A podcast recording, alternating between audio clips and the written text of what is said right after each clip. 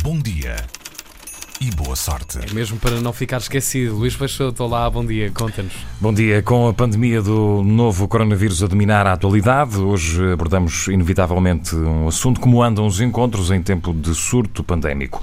Segundo o jornal The Guardian, aplicações como o Tinder começaram a partilhar um aviso com os, com os utilizadores americanos, eh, um aviso para que se continuem a, que se continuem a divertir, mas que se protejam eh, contra o novo eh, coronavírus vírus, diz a empresa, que deixou ainda algumas dicas de boas práticas, como lavar as mãos com eh, frequência, aquela dica básica, evitar também eh, tocar na face ou manter uma certa distância social em eventos públicos.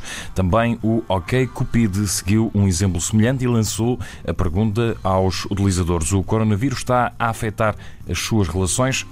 Nas aplicações de encontros amorosos cresce o medo, mas há também quem brinque com a doença. O número de perfis com imagens do novo coronavírus ou com origem em Yuan tem disparado.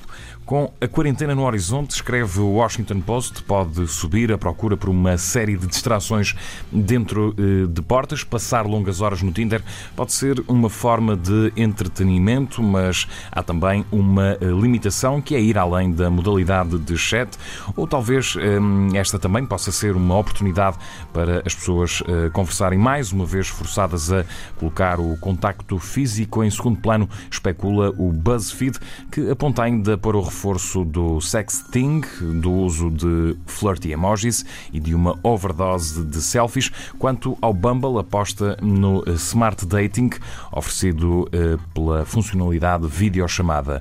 Bom, pelo sim, pelo não, o melhor é mesmo lavar as mãos. Sem e dúvida. Manter, e manter a distância possível. Segura. Obrigado, Luís Peixoto, com as notícias eh, na 3 de Bom dia, boa sorte a esta hora. Bom dia e boa sorte.